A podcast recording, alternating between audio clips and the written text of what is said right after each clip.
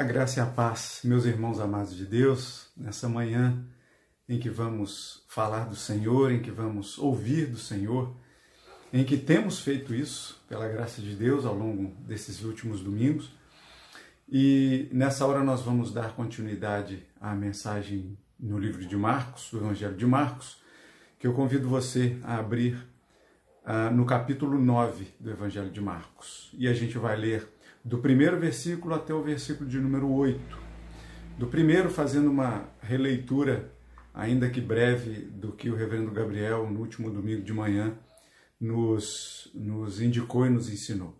Antes, porém, vamos fazer uma oração de iluminação para esse momento da mensagem. Oremos. Senhor Deus, nós glorificamos e exaltamos o nome do Senhor e rogamos pela instrumentalidade, pela iluminação do Teu Santo Espírito, para que, desde a leitura da palavra, nós já entendamos o que o Senhor tem a dizer para a nossa vida. É a oração que fazemos em nome de Cristo, o nosso Senhor. Amém. Você pode abrir sua Bíblia aí, em qualquer versão que você quiser, mas ah, do versículo 1 até o versículo de número 8, e que diz assim: no capítulo 9 de Marcos. O primeiro versículo diz assim: Morte. Disse-lhes ainda Jesus: Em verdade vos afirmo que alguns dos que aqui se encontram não saberão o que é morrer, até que vejam ter chegado o reino de Deus com seu poder. Do versículo 2 até o versículo 8 nos fala da resplandecência que diz assim, e você pode ir acompanhando aí nos seus versículos. Seis dias depois, tomou Jesus consigo a Pedro, Tiago e João e os levou sós à parte a um alto monte, monte onde houve sua transfiguração. Suas vestes tornaram-se resplandecentes e sobremodo brancas, como nenhum lavador na terra as poderia alvejar. Mostrou-se-lhes uma cena repleta de muita luz. Eram Elias e Moisés que falavam com Jesus.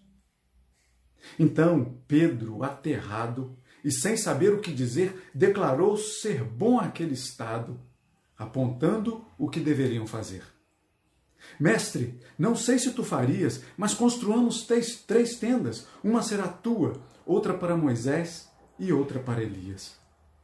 A seguir veio uma nuvem que os envolveu e dela uma voz dizia: Voz que era de Deus. Ouvi este, que é meu filho amado. E então somente viram a Jesus ao olharem de relance para qualquer lado. A palavra de Deus nos fala no Evangelho de Marcos, um evangelho que Marcos escreve como um grande anunciador dos feitos de Jesus um grande anunciador do que Jesus fez para falar do reino de Deus, para apresentar o reino de Deus para este mundo. E a primeira coisa que nós temos que entender é porque passagens desse tipo, como esses versículos nos relatam, elas muitas vezes causam determinadas confusões. Então a primeira coisa que nós temos que entender é que esse quadro que nós percebemos aqui é um quadro altamente espiritual, mas não é espírita, é espiritual. É diferente. E você entende o que eu estou querendo dizer. Tanto é que o reverendo Gabriel, no domingo passado pela manhã, e eu é, é, é, convido você a dar uma olhada lá naquele, naquele sermão que foi maravilhoso. Graças a Deus, reverendo Gabriel, por isso ele nos explicou e deu uma pincelada muito boa, dizendo, quando nós lemos no, no capítulo, no versículo 1, em verdade vos afirmo que dos que aqui se encontram, alguns há que de maneira nenhuma passarão pela morte até ver, até haver chegado o reino de Deus com seu poder. E a gente presta atenção aqui que, na verdade, ele não, o Jesus não estava querendo falar de alguma coisa é, é, é espírita, mas espiritual e bem presente na vida deles. Tanto que quando ele chama os três seus amigos mais próximos, Pedro, Tiago e João, e os leva a sós a um alto monte, e ali há essa transfiguração, essa passagem toda que ali acontece, Jesus estava querendo dizer desse ponto. Aqueles três amigos de Jesus, eles viram e Jesus deu a oportunidade a eles de verem um pedacinho do céu, um pedacinho do reino de Deus na terra. E eles ficaram maravilhados com isso. E um detalhe que eu quero chamar a sua atenção também é para que, se ficaram maravilhados com esse pouquinho que Jesus deu para eles, imagina na sua totalidade. E é a nossa esperança por isso. O que nós queremos chamar a sua atenção, me perdoem, chamar a sua atenção nessa manhã é para a questão espiritual envolvida, histórica envolvida e que Jesus apresenta aos seus três amigos. Não é exatamente a cor das vestes resplandecentes como nenhum lavandeiro, né? nenhum lavador de roupas podia deixar tão brancas como elas foram apresentadas. Não é isso.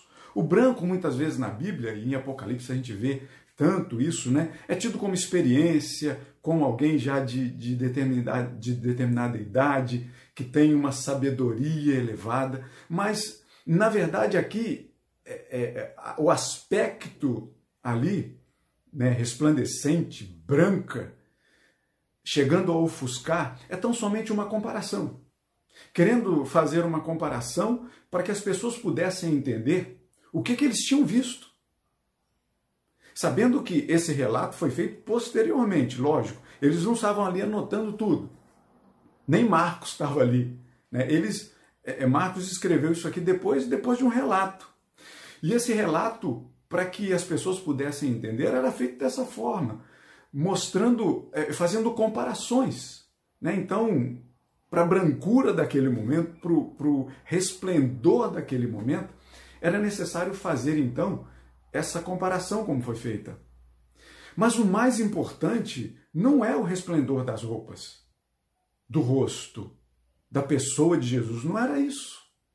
O mais importante aqui era quem estava falando com Jesus. Moisés e Elias. Isso era o que era de grande importância, porque Moisés, lá no Antigo Testamento, ele era o grande líder, o grande legislador. Dá uma olhada lá nos cinco primeiros livros da Bíblia, os cinco livros de Moisés, e você vai entender isso, como, era, como ele foi um grande líder e um grande legislador norteando ali o, o povo de Deus para que o povo de Deus andasse de forma legal, de forma boa diante de Deus. E Elias, por sua vez, em, em outras partes né, do Antigo Testamento, é mostrado como um grande profeta. Na verdade, não era qualquer profeta. E vocês, se vocês prestarem atenção, era um profeta por demais conhecido. Tanto que há pouco tempo atrás, se você perceber algumas mensagens atrás, no capítulo 8, no finalzinho do capítulo 8, lembra quando Jesus perguntava o que, que as pessoas dizem que eu sou? E uma das respostas qual era? Alguns dizem que você é o profeta Elias. Percebem? A importância que tem o profeta Elias. Então, na verdade, naquele cenário, o que de mais importante tinha ali, além de Jesus, lógico, eram as duas pessoas convidadas de Jesus. Moisés e Elias. E aí, quando a gente percebe isso, ali há a certificação, o bater do martelo, porque olha só, o que nós lemos no, na carta de Paulo aos Efésios, capítulo 1, os versículos 1, o 9 e o 10, diz assim: Bendito Deus e Pai de nosso Senhor Jesus Cristo, que nos tem abençoado com toda a sorte de bênção espiritual nas regiões celestiais em Cristo desvendando-nos o mistério da sua vontade, segundo o seu beneplácito, que propusera em Cristo de fazer convergir nele, na dispensação da plenitude dos tempos, todas as coisas, tanto as do céu como as da terra, tanto as do passado como as do presente, como as do futuro. Tudo isso fez Deus convergir em Jesus. Jesus é o principal personagem da nossa vida, da vida daquele, na vida naquele momento ali, mas da nossa vida como um todo. E aí a gente vai entender que ali era uma certificação daquilo que Moisés, o grande líder e legislador, apontava para o futuro do povo de Israel e apontava também para o nosso futuro. E da mesma forma, Elias, o que Elias profetizou, profetizava também a respeito de Jesus. Ou seja, convergia em Jesus todas as coisas, a história do passado, antes de Cristo, o Antigo Testamento, a história presente de Cristo naquele momento e a história futura, inclusive hoje. Todas essas coisas, o que Moisés ensinou, o que Elias profetizou, convergia em Cristo Jesus. E os três amigos de Jesus puderam perceber isso. Então, na verdade, ali, o que tinha de mais importante eram as pessoas. Moisés, olha só o que diz Deuteronômio 18, versículo 18 que disse Deus falando a Moisés que ia suscitar um profeta no meio dos seus irmãos, semelhante a ti, em cuja boca porei as minhas palavras, e ele lhes falará tudo o que eu lhe ordenar.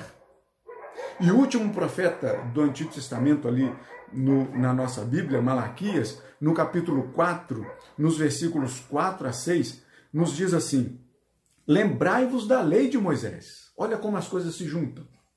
Lembrai-vos da lei de Moisés, meu servo, a qual lhe prescrevi em Horebe para todo Israel, a saber, estatutos e juízos.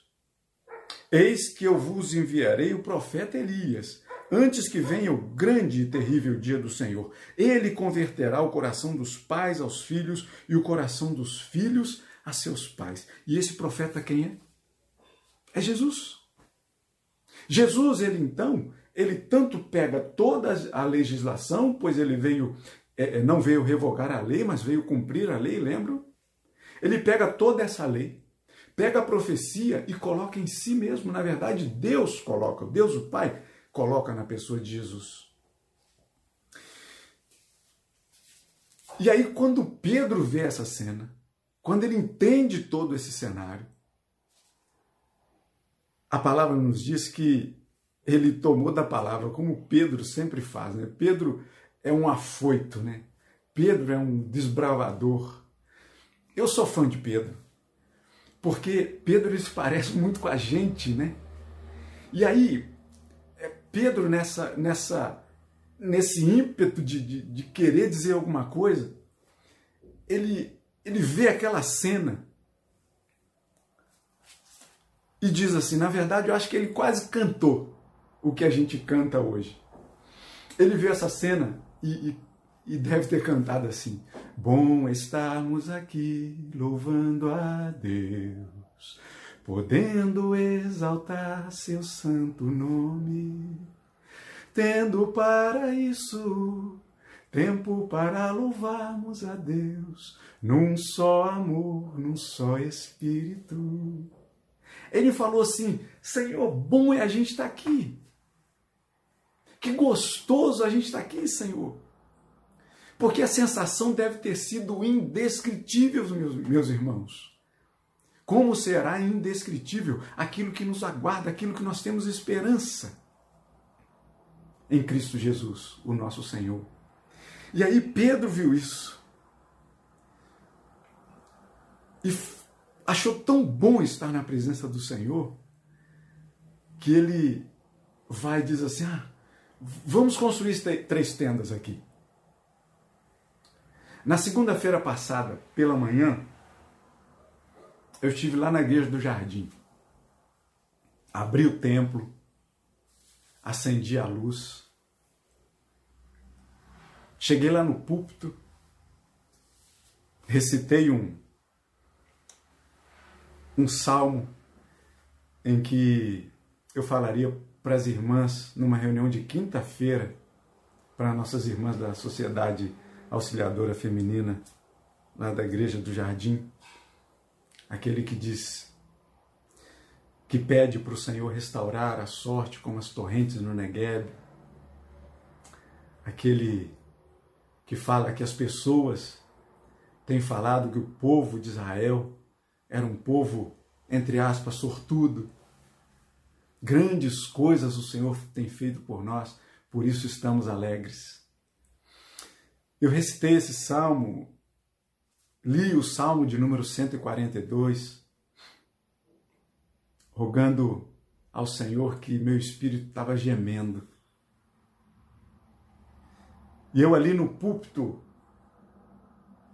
olhando para os bancos vazios, mas ao mesmo tempo vendo cada um e cada uma de vocês lá, assentado. Louco para chegar esse dia de novo. Eu falo pouco da saudade que eu tenho, mas eu estou aqui com o coração muito apertado, porque a saudade é grande demais. Eu sei que isso tudo vai passar, mas a saudade é grande demais. E ali eu estava ali no púlpito olhando vocês assentados lá, porque a gente lá da frente sabe que você tem o seu lugar cativo lá, é ou não é verdade? A gente sabe mais ou menos o rosto de quem senta onde. E ali eu estava em êxtase, olhando para a igreja cheia, apesar dos bancos vazios. E Pedro, acho que ele também teve, teve a mesma sensação de não querer sair dali.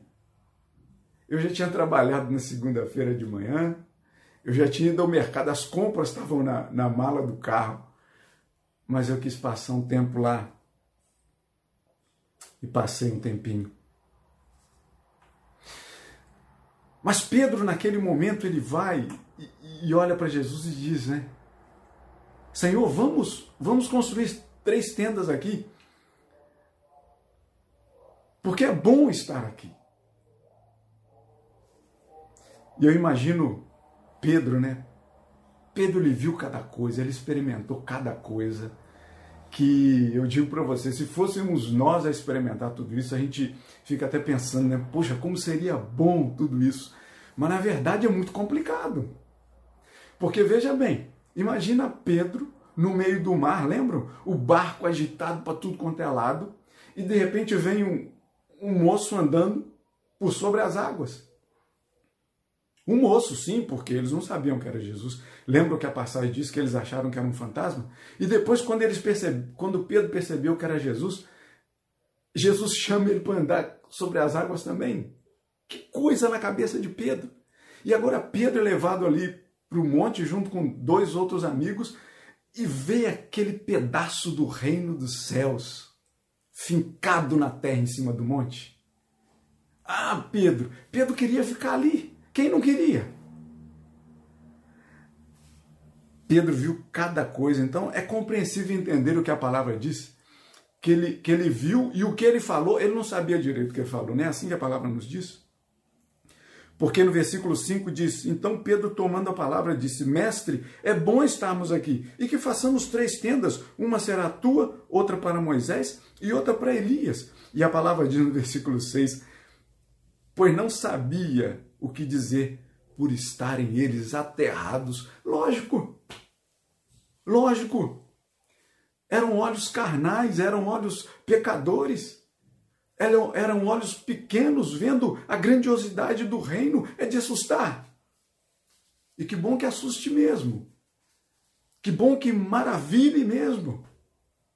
Que bom que nos encha de esperança mesmo para que a gente queira viver um momento como esse. E quando a gente for viver um momento como esse, não vai ser um tempinho como Pedro viveu ali, mas vai ser para a eternidade. É coisa maravilhosa. Agora ele vê Moisés e Elias. E não me pergunte como ele sabia que era Moisés e Elias. Eles devem ter perguntado para Jesus depois: quem é que estava lá com vocês? Com o Senhor. Porque, como o reverendo Gabriel mesmo falou domingo passado, né? Que alguns veriam antes de morrer. Pedro viu, Pedro morreu, Moisés já tinha morrido, Elias já tinha morrido. Então, assim, talvez pela tradição oral ele soubesse de algumas características, alguma coisa, mas tem coisas do reino de Deus, tem coisas de Deus para a gente que são inexplicáveis. Então, assim, muita coisa, não tentem buscar explicação. Creiam. Creiam com toda a fé dentro do coração de vocês. Que isso é muito bom. O reino visto com os nossos olhos carnais muitas vezes causa estranheza, apesar da beleza que tem e da vontade de ficar ali. Quando Pedro fala de tenda, você consegue entender comigo que é permanência? Construir tenda não é uma coisa de construir e sair andando, não. Construir tenda é lugar de ficar um tempo. E Pedro queria ficar ali um tempo. Mas vamos pensar um pouco no contexto, abre um pouco o contexto maior. Sai comigo um pouco daquele monte em que os três estavam, e a gente é levado a estar lá também. Vamos sair um pouco desse monte e vamos, vamos olhar um pouco um, um espaço maior. E os outros apóstolos que ficaram lá embaixo? E os outros discípulos que ficaram lá embaixo? E as pessoas que queriam estar com Jesus, que estavam lá embaixo? Estava bem confortável lá, sobre o monte, né? Com Jesus, com aquele pedaço do céu na terra. Mas tinha gente lá embaixo que precisava da presença de Jesus. E agora a gente chega no último trecho dessa mensagem e que nos dá nome a ela. Não podemos ficar. Vocês percebem comigo que não houve palavras de Jesus ali eh, naquele momento? Jesus não disse nada ali naquele momento. Mas falaram dele. Alguma coisa falou sobre Jesus. Uma nuvem e uma voz. Percebam que uma outra voz vinda do céu chegaram a, por exemplo, a, Paulo, que quando viu aquele clarão e ouvia uma voz do céu dizendo para ele: Paulo, Paulo, o Saulo, Saulo, por que me persegues? Mas também uma outra voz vinda do céu, e você há de lembrar comigo, que quando João Batista estava batizando Jesus, quando Jesus sai da água, uma, alguma coisa como pomba repousa sobre ele, e do céu se ouve o quê? Este é o meu filho amado. Aqueles três amigos de Jesus não tinham ouvido aquela voz, até porque eles não tinham sido chamados por Jesus ainda. Jesus estava começando aquele ministério dele depois do batismo. É que ele ia chamar um e outro, né? E como chamou gente boa, né? E aí, eles não tinham ouvido isso ainda, e o Senhor oportunou aos ouvidos dele mais um pedaço do céu. Quando eles então ouvem aquela voz: Este é o meu filho amado, a ele vocês devem ouvir. E aí vocês lembram quando João, no Evangelho de João, capítulo 10, versículo 30, que Jesus diz que eu e o Pai somos um? Então não podemos ficar. Não podemos ficar porque nós temos que descer porque tem gente lá doente, e que precisa de Jesus. Jesus, lembra o que ele falou? Que ele não veio para os sãos, mas ele veio para os doentes. Havia doente lá embaixo precisando, eles não podiam ficar. Eles tinham que descer. Não podemos ficar porque há pouco tempo Jesus havia explicado isso para os seus discípulos. Ele havia dito para eles, vocês se lembram comigo, um pouco de tempo atrás, no capítulo 8, versículo 31, de coisas que o filho do homem, um título de Jesus, carregava, um título que ele carregava, que o filho do homem precisava passar por algumas coisas, lembram? E a principal delas, que Jesus precisava passar, era o quê? Sofrimento, dor e morte na cruz. Morrendo por mim e por você. E lembra que até Pedro, mais uma vez Pedro, olha só, mais uma vez Pedro chama Jesus à parte e repreende Jesus, fala: O que é isso, Jesus? Morrer? Como assim? E Jesus fala assim: arreda Satanás, porque você não cogita das coisas do céu, mas você, você cogita das coisas da terra. Sempre Pedro, né? Mas bom que Pedro dá cara a tapa nisso. Bom que Pedro é desbravador, é isso mesmo. Não está entendendo? Pergunta. Está com algum conflito interno? Conversa com Deus, uma conversa franca. Muitas vezes, chama, entre muitas aspas, muitíssimas aspas, mas chama Deus para o seu cantinho para o seu cantinho, não para o cantinho de Deus. Deus não há cantinho para ficar espremido, mas chama ele para dentro do seu quarto. Tranca a porta, conversa com Deus. Derrama o seu coração diante de Deus. Fala das suas mágoas, dos seus temores, das suas incompreensões. Pedro então é repreendido porque Jesus diz: Eu ainda tenho uma missão para cumprir aqui. E na verdade não era uma missão, era a missão. Então não podemos ficar, porque eu ainda tenho uma tarefa para fazer. Não podemos ficar porque Jesus teria que ir à cruz por nós e depois deixar o túmulo vazio para que nós nos sentíssemos cheios de esperança. O túmulo vazio para que a gente se encha de esperança. Não podemos ficar porque Jesus diria em suas últimas palavras na terra. Ele ainda diria isso. No capítulo 16 de Marcos, no versículo 15, em que ele vira para os seus amigos mais próximos e diz para eles: Vão. E enquanto vocês estão indo, vão pelo mundo e pregue o evangelho a toda criatura. Não podemos ficar.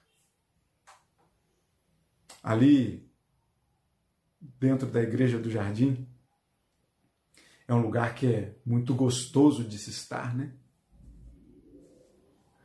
O que vemos, o que experimentamos, o que nós nos deliciamos com o reino de Deus na nossa vida. Vamos falar disso. Por isso é que a igreja é um lugar de se estar para aprender, mas sair para servir. Não podemos ficar.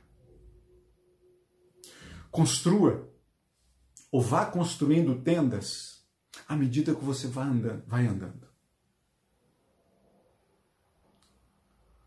Vá construindo tendas mas não tendas de permanência, mas tendas de abrigo para aqueles que não têm. Uma palavra amiga para aqueles que acham que só têm inimigos na vida. Palavras de consolo para aqueles que estão desconsolados. Palavras de ânimo para aqueles que estão desanimados. Palavras do reino de Deus para aqueles que vivem nessa terra não podemos ficar. Que Deus nos abençoe e que nós sintamos dentro do nosso coração o envio de Cristo Jesus para a nossa vida, para falar dele, para testemunhar dele, para testificar dele. Vamos orar. Feche seus olhos mais uma vez. Senhor, Mostra-nos, Senhor, um pedaço do céu para o nosso coração. Dá-nos, Senhor, da sua graça e da sua misericórdia. Ensina-nos, Senhor, a olhar para o Senhor e, e ver somente em Ti, que ali há a representação concreta, viva e firme do reino de Deus, daquilo que o nosso coração anseia por viver. Dá-nos da sua graça, Senhor. Fala conosco da forma como o Senhor quiser. Instrui-nos, Senhor, para que a palavra do Senhor não fique somente dentro do nosso coração, mas que a gente tenha um prazer imenso de falar do Senhor para todas as pessoas. Essa é a oração que fazemos. Gratos por poder ter a oportunidade de aprender mais do Senhor. Envia-nos, Senhor, a descer do monte e a caminhar no meio de tantas pessoas doentes como nós, mas que sentem o bálsamo, a cura, a misericórdia e o amor do Senhor sobre cada um de nós.